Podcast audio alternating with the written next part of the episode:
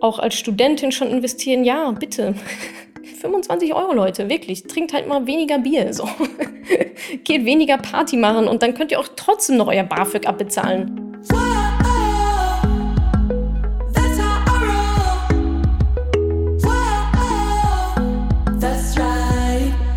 Salut, ihr Money Pennies. Heute gibt es den zweiten Teil des Money Talks, das Einmaleins des Vermögensaufbaus. Wir schauen uns die absoluten Grundregeln des Vermögensaufbaus an. Das solltest du einfach wissen. Und ich verrate dir genau die sieben Schritte, die du gehen musst, um endlich ein Vermögen aufzubauen. Außerdem beantworte ich selbstverständlich eure Fragen, die ihr mir im Money Talk gestellt habt. Zum Beispiel, wie sollte man mit Empfehlungen aus der Presse umgehen? Hältst du Immobilien als Vermögensanlage für sinnvoll? Und wie viel Geld braucht man eigentlich mindestens, um in Aktien zu investieren? Ich glaube, das ist wieder ziemlich, ziemlich guter Content. Da könnt ihr einiges von mitnehmen, auf jeden Fall. Und an der Stelle auch nochmal der Hinweis, du weißt ja nicht, Wissen ist Macht, sondern angewandtes Wissen ist Macht. Da glaube ich so, so, so fest dran.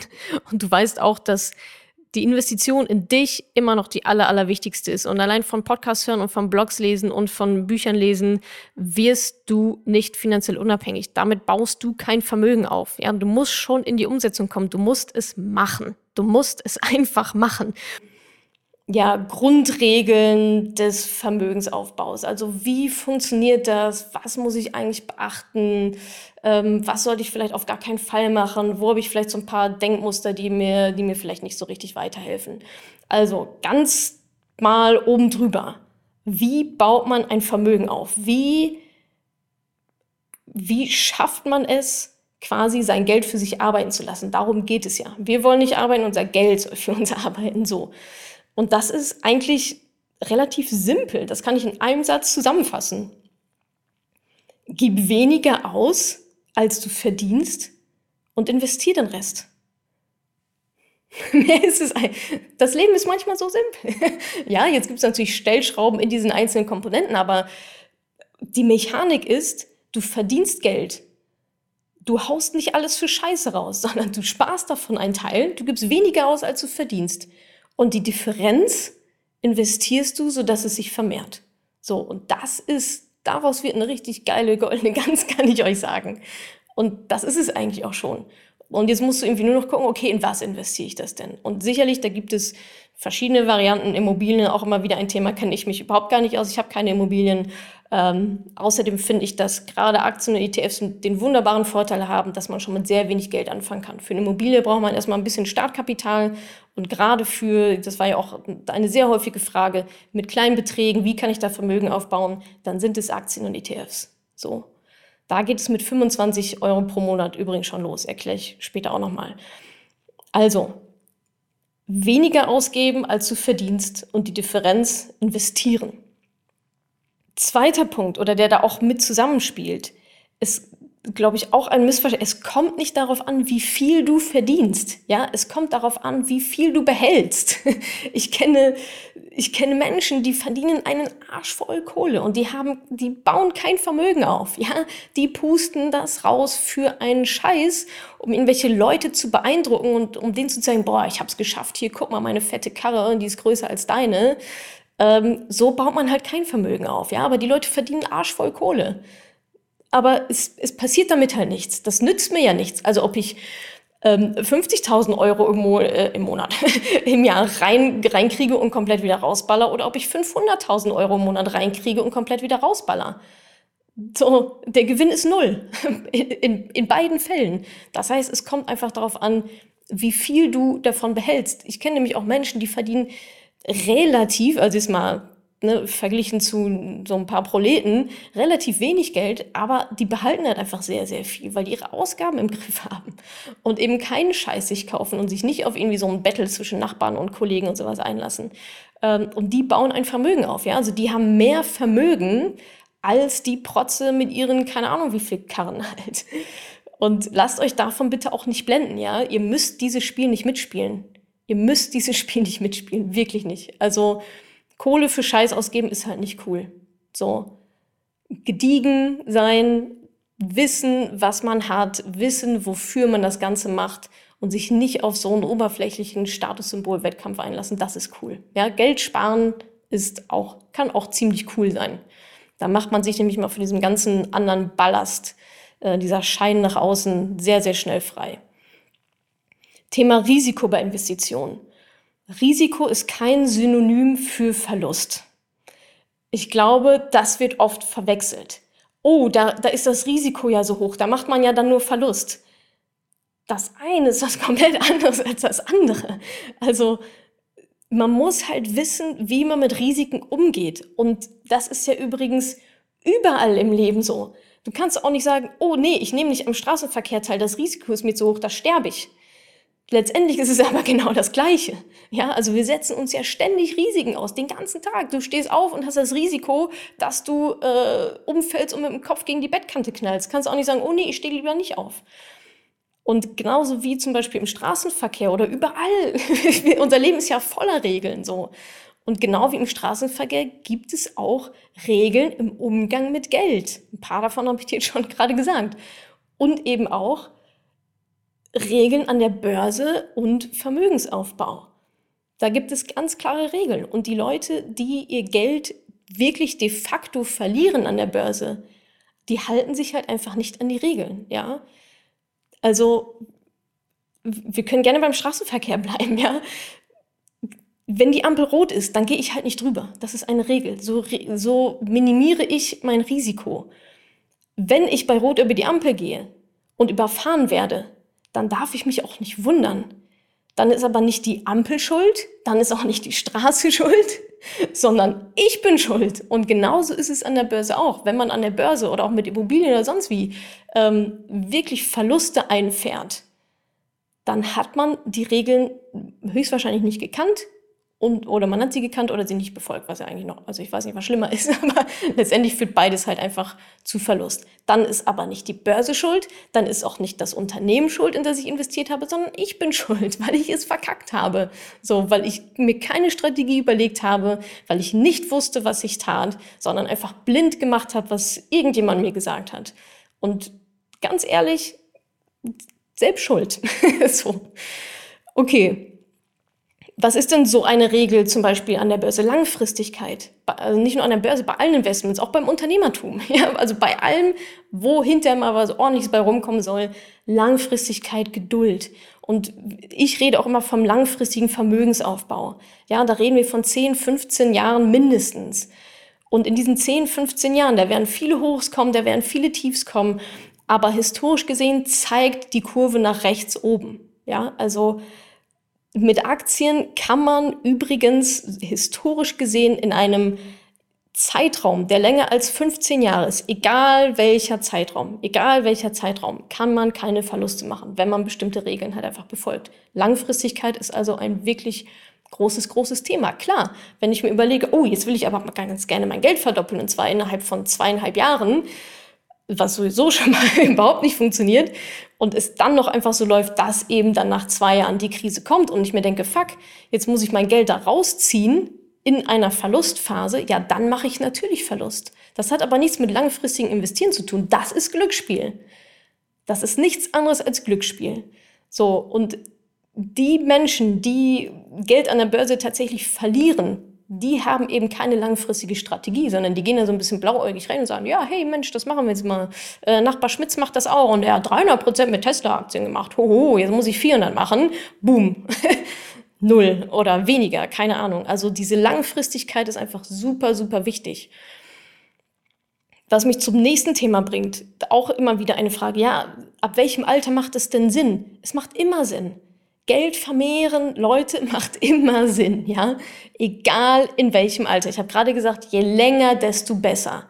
Klar, aber wenn jetzt jemand ähm, Anfang Mitte 50, Anfang 60 ist, nützt es ja auch nicht zu sagen, ach Mensch, ähm, ich habe jetzt aber irgendwie nur noch zehn, zehn Jahre bis zur Rente oder so, dann lohnt sich das für mich ja jetzt auch nicht mehr. Naja gut, was ist denn deine Alternative? Dann jetzt wieder nichts zu machen, die nächsten 50 Jahre? Also dein Leben hört ja auch nicht auf mit 65, nur weil die, also ne, da ist ja dann auch noch ein bisschen Puffer.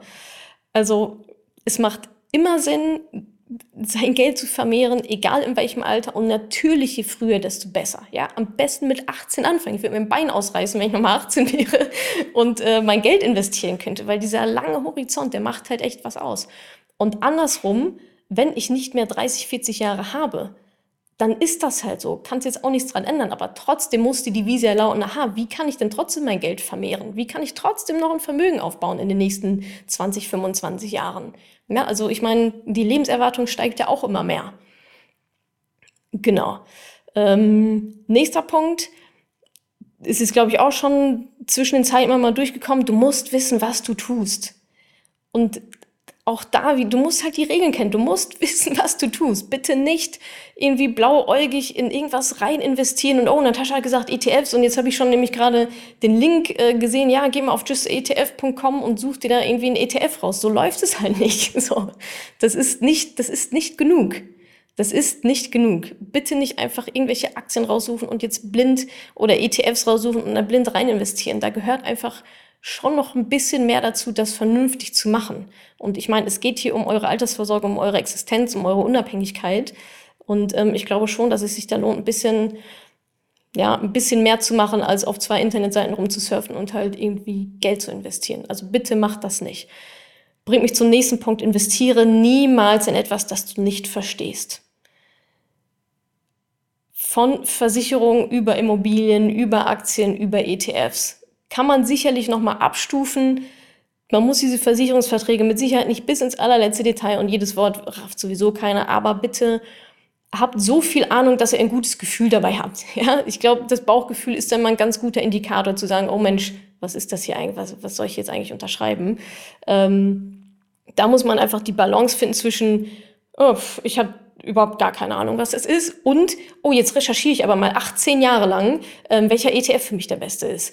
Also irgendwo in der Mitte spielt die Musik. Also ihr müsst die Balance finden zwischen Unwissenheit und aber auch dann irgendwann mal pragmatisch genug sein und zu sagen, okay, ich habe genug Wissen und spring jetzt einfach mal rein.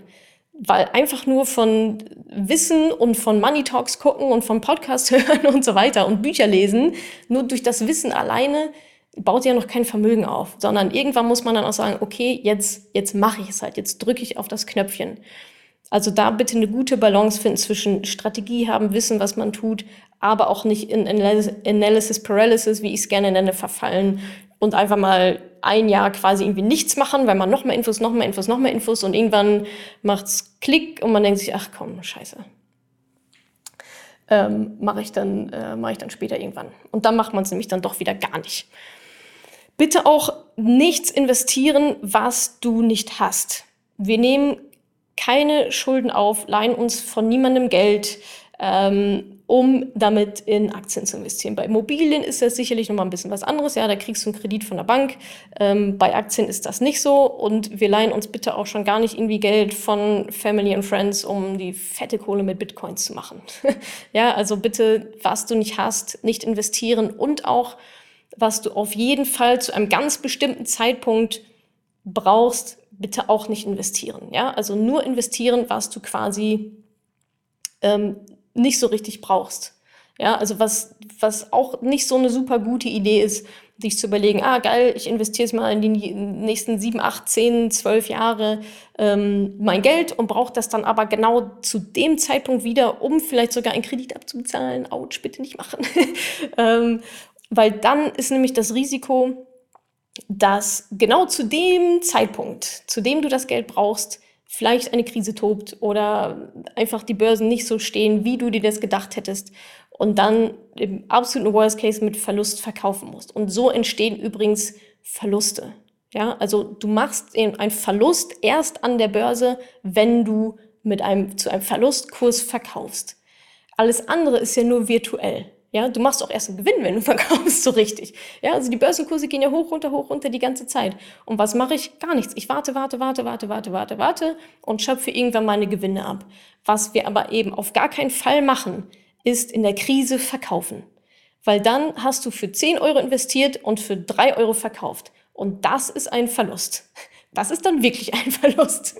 So, und da hast du dich dann nicht an die Regeln gehalten. So, und deswegen machen wir das eben genau nicht Was wir auch nicht machen, ist alle Eier in einen Korb legen nicht alles in eine Unternehmensaktie schmeißen, nicht alles in äh, einen mini kleinen, sehr schmalen ETF investieren, auch nicht in zwei, drei, fünf, eigentlich auch nicht in 20 Aktien. Das ist auch zu wenig. Wir wollen so breit wie möglich streuen. Der, der Gedanke dahinter ist, diese, diese Korbanalogie. Wenn du alle Eier in einen Korb legst und der fällt runter, was passiert dann?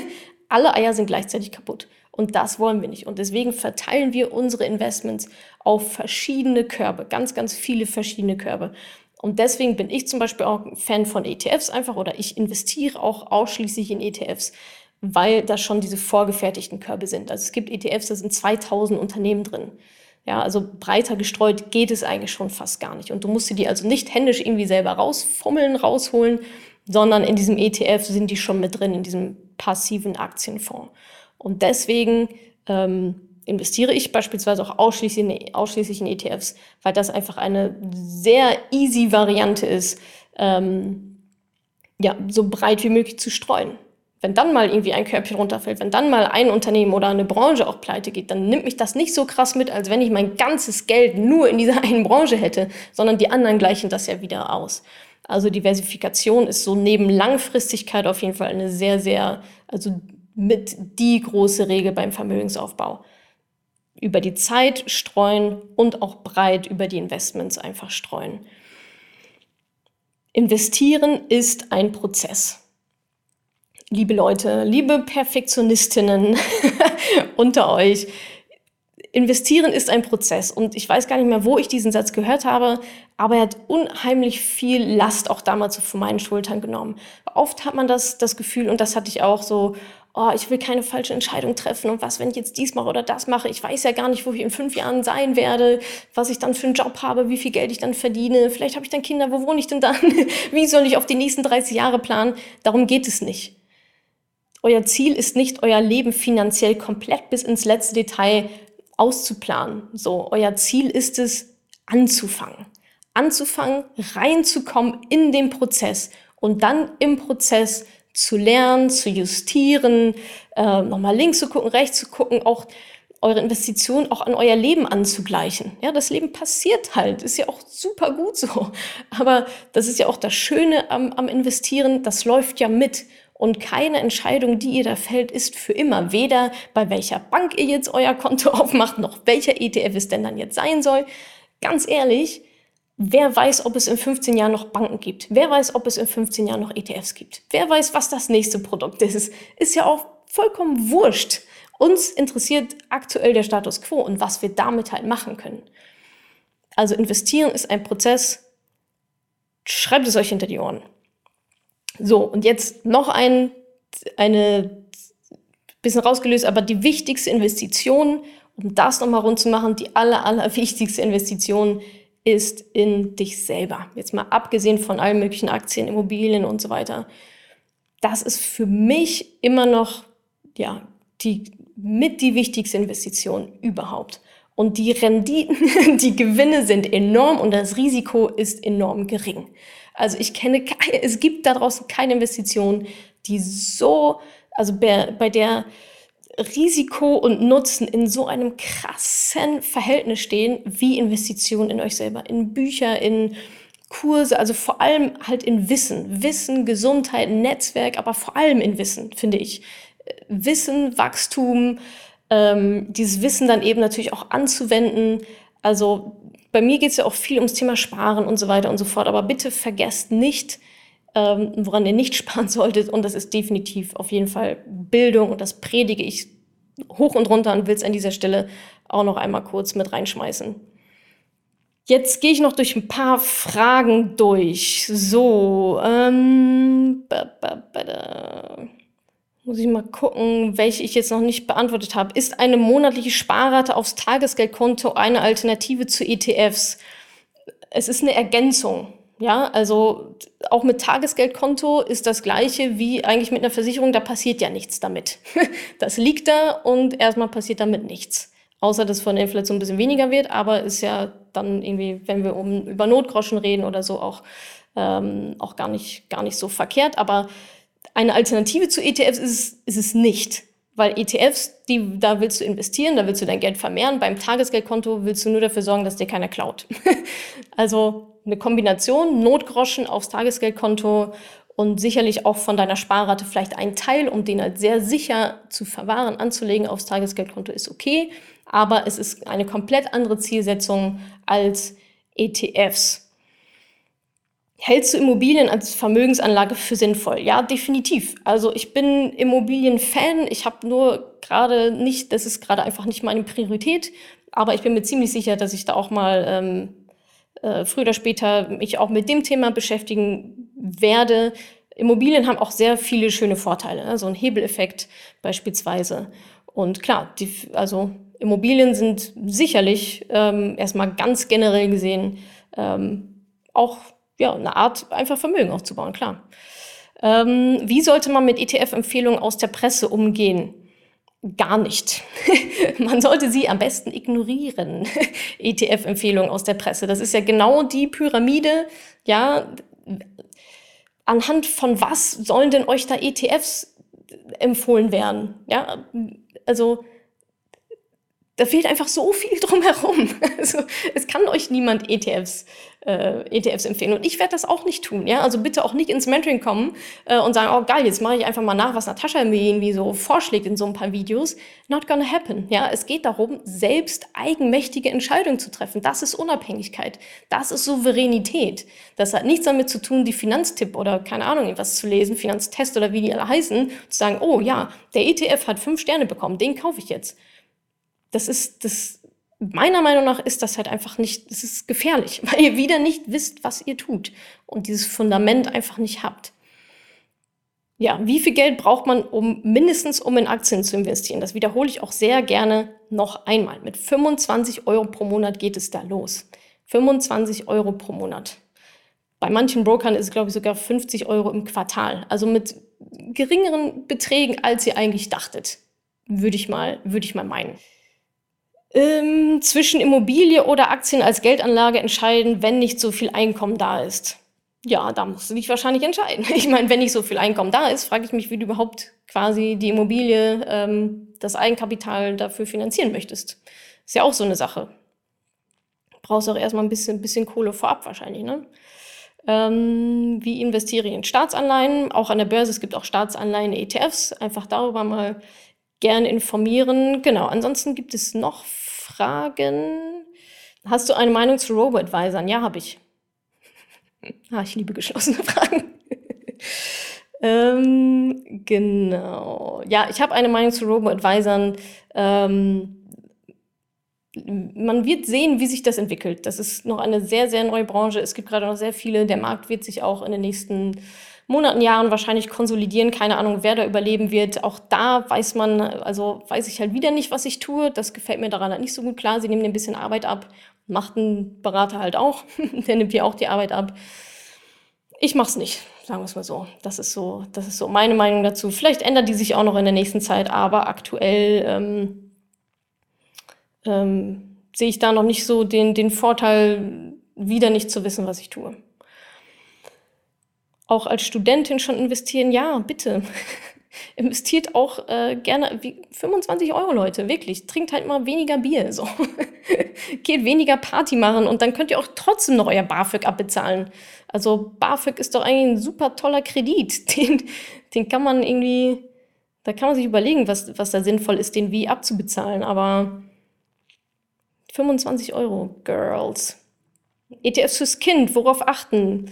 Ähm, ja, Geldanlage fürs Kind gibt es auch einen Artikel von mir auf meinem Blog Geldanlegen für Kinder. Da gibt es Kinderdepots, ähm, da gibt es ähm, auch, ja, letztendlich sind es auch nicht unterschiedliche ETFs. Es gibt keine Erwachsenen- und Kinder-ETFs. Also das ist jetzt auch gar nicht, gar nicht so sehr verschieden. Das ist eigentlich das Gleiche. Auch da wieder gerne erstmal sich informieren, eine kleine Strategie überlegen und dann eben so ein Junior-Depot aufmachen. Da gibt es auch noch steuerliche Sachen und so weiter, so ein paar Vor- und Nachteile. Wie finde ich den richtigen ETF für mich? Okay. Ähm, genau so, wie ich das jetzt eigentlich in der letzten Stunde oder ich sag mal in der letzten halben Stunde erzählt habe. Du musst erstmal wissen, was willst, was sind ETFs, was willst du machen, was ist dein Ziel und was sind auch deine persönlichen Kriterien. Also nicht jede ETFs sind ja gleich, sondern es gibt verschiedene Kriterien, wie man so ein ETF auswählt. Kosten ist sicherlich auch ein Thema. Ja, es gibt ETFs, die kosten mehr als andere. Es gibt ETFs, die schütten die Gewinne direkt aus. Und es gibt aber auch ETFs, die investieren die Gewinne wieder in das Fondsvolumen. Ja, also da gibt es verschiedene Sachen, ähm, die es dazu beachten gibt. Und da sind so, so eine Handvoll Kriterien, die ich persönlich ähm, für relevant halte. Und die musst du dir halt überlegen, was da, was da für dich passt. Ah ja, sehr schöne Frage. Macht es Sinn, Geldgeschenke in einer Minimalzahlung zu investieren oder lieber in eine monatliche Sparrate aufzuteilen? Sehr schöne Frage. Also Geld in einen Batzen investieren oder Geld lieber stückeln und dann peu à peu investieren. Beides hat natürlich Vor- und Nachteile. Der Vorteil von alles direkt investieren ist, alles ist direkt investiert und du verlierst keine Zeit zwischendrin. Nachteil ist, du hast alles zu einem Zeitpunkt investiert. Der Vorteil bei, ähm, bei einer Stückelung ist eben, dass du auch zeitlich wieder diversifizieren kannst. Ja, du kannst sagen, okay, heute investiere ich ein bisschen was, nächsten Monat, nächsten Monat, nächsten Monat und so hast du, die Kurse stehen ja nie gleich. Und Aktienkurs ist letztendlich ja nur der Kaufpreis von einer Aktie. Das heißt, du kaufst dann zu unterschiedlichen Preisen ein und umgehst so ein bisschen das wirklich sehr minimale Risiko, aber ähm, umgehst so ein bisschen dieses Thema, ach Mensch, was, wenn ich da jetzt genau den blödesten Zeitpunkt erwischt habe. Wie gesagt, dieses Risiko ist sehr minimal ich finde, dass es auch ein Vorteil ist, so diese, diese stückweise investieren, gerade für Anfänger, sich erstmal daran zu gewöhnen. Ja, ich muss ja nicht direkt meine 2000 Euro aufs Knöpfchen drücken und da, das braucht man wahrscheinlich länger dafür, sich da zu überwinden, als erstmal die ersten 100 Euro zu investieren. Und dann mal zu gucken, wie fühlt sich das so an? Ähm, wie sind so die Prozesse? Ist das was für mich oder vielleicht auch nicht? Hey, pff, kann ja auch sein. Ähm, und dann Stück für Stück, man wird halt auch mutiger mit der Zeit. Am Anfang ist alles so, oh Gott, ich will bloß nichts falsch machen und soll ich jetzt mein ganzes Geld da reinpacken? Ist die denn verrückt?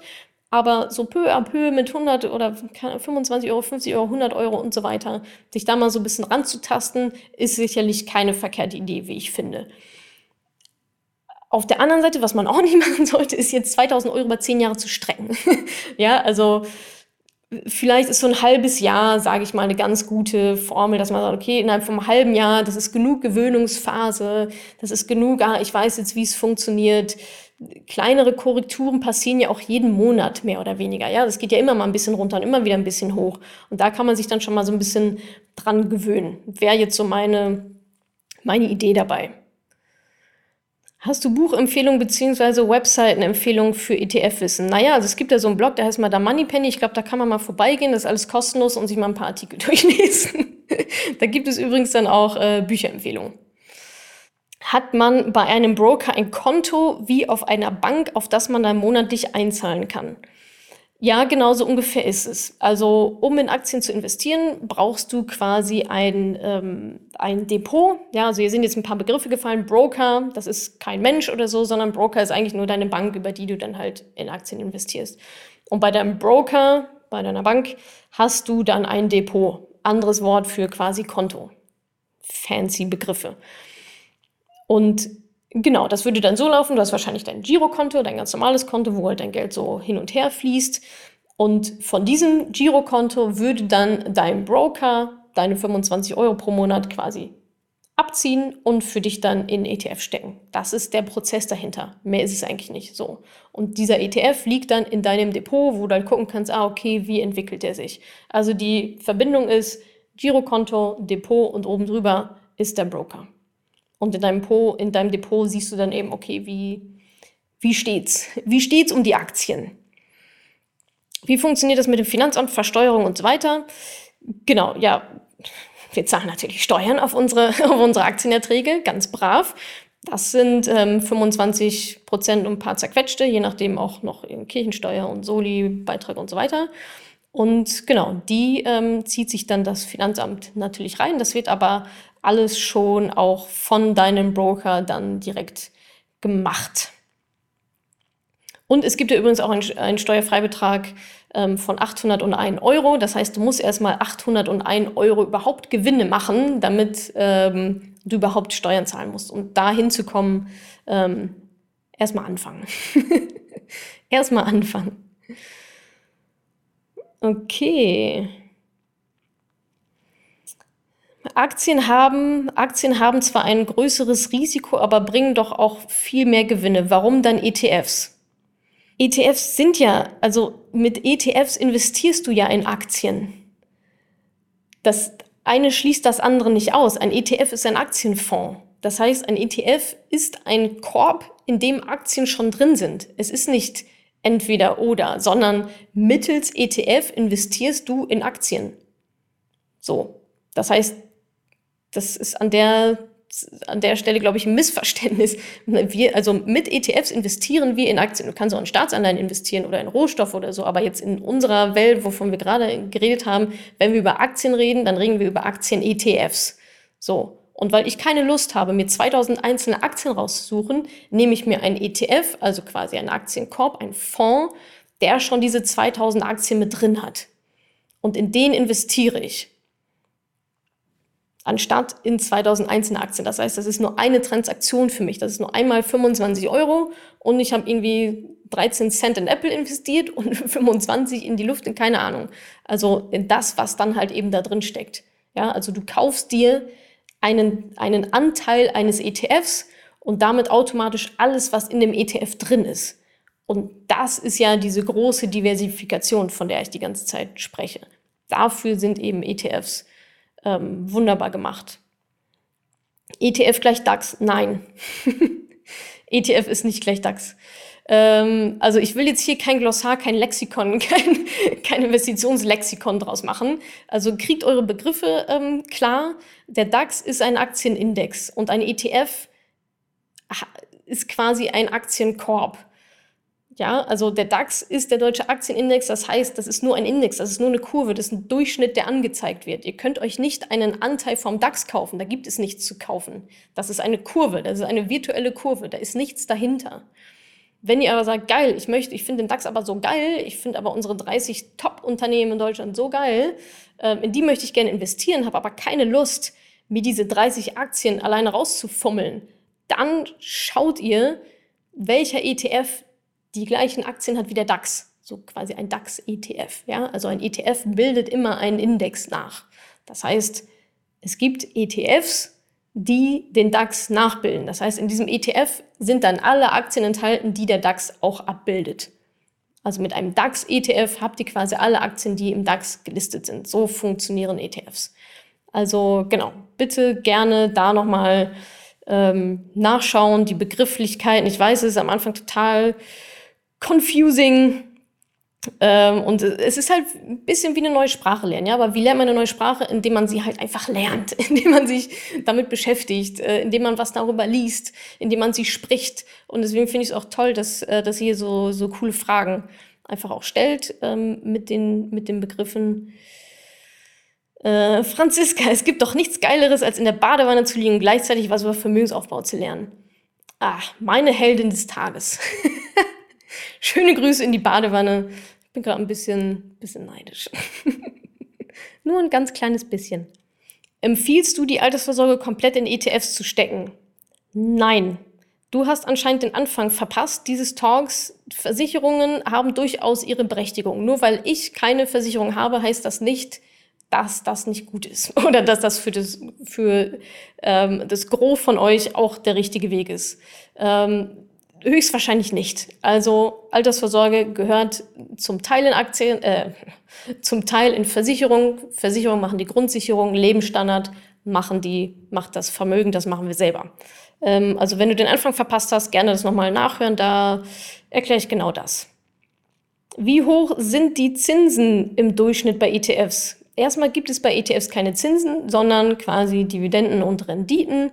Und die, ich nenne es jetzt mal Oberbegriff, so Gewinne oder Gewinnentwicklung lagen bei oder liegen bei Aktien, relativ breit gestreute Aktien, immer so historisch gesehen durchschnittlich bei 8, 9 Prozent. Also 8, 9 Prozent sind da historisch gesehen, keiner weiß, was die Zukunft bringt.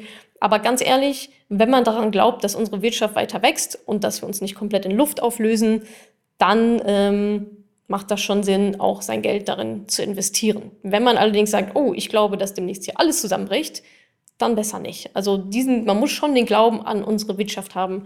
Ähm, nicht, dass sie ins Unendliche wächst. Es gibt ja auch die Krisen zwischendrin, aber grundsätzlich, dass es nach vorne geht, technologischer Wandel und so weiter und so fort. Daran sollte man schon glauben. Wieso hast du denn keine Versicherung? Was sind deine Gründe dafür, keine zu haben? Ähm, mein Ziel ist quasi einfach keine Versicherung zu brauchen. Versicherung find, also ich bin mit Versicherung einmal auf die Mappe gefallen und ich hatte keine Lust mehr, mich damit zu beschäftigen. Meine komplette Altersvorsorge liegt in ETFs und in meinen Unternehmen. Und da wahrscheinlich viele von euch kein Unternehmen haben, würde ich sagen, packt es auf jeden Fall in eine, in eine Rentenversicherung. Ähm, genau, bei mir, ist, bei mir ist das aktuell so, ich finde Versicherung zu teuer. Ähm, ich weiß, bilde mir ein zu wissen, wie es auch ohne geht. Und deswegen ähm, mache ich es komplett ohne. Aber wie gesagt, hey, das ist überhaupt, bitte überhaupt gar keine Empfehlung für irgendjemanden, das genauso zu machen. Das kann auch vollkommen nach hinten losgehen. Aber ich glaube nicht dran, deswegen, sonst würde ich es ja nicht machen. Aber genau, das ist so. Gibt es, glaube ich, auch einen Podcast dazu, warum das. Ich hoffe, ich habe jetzt mal so die größten Sachen erwischt. Es war wie immer super. Vielen Dank, Katrin. Genau. Ansonsten vielen Dank, dass ihr dabei wart. Ich hoffe, es hat euch genauso viel Spaß gemacht wie mir. Ich hoffe, es waren einige, einige coole Erkenntnisse für euch mit dabei. Sehr, sehr schöne Fragen. Vielen, vielen Dank. Euch noch einen ganz schönen Abend und ähm, bis ganz bald. Man sieht sich ja quasi täglich. bis dann. Macht's gut.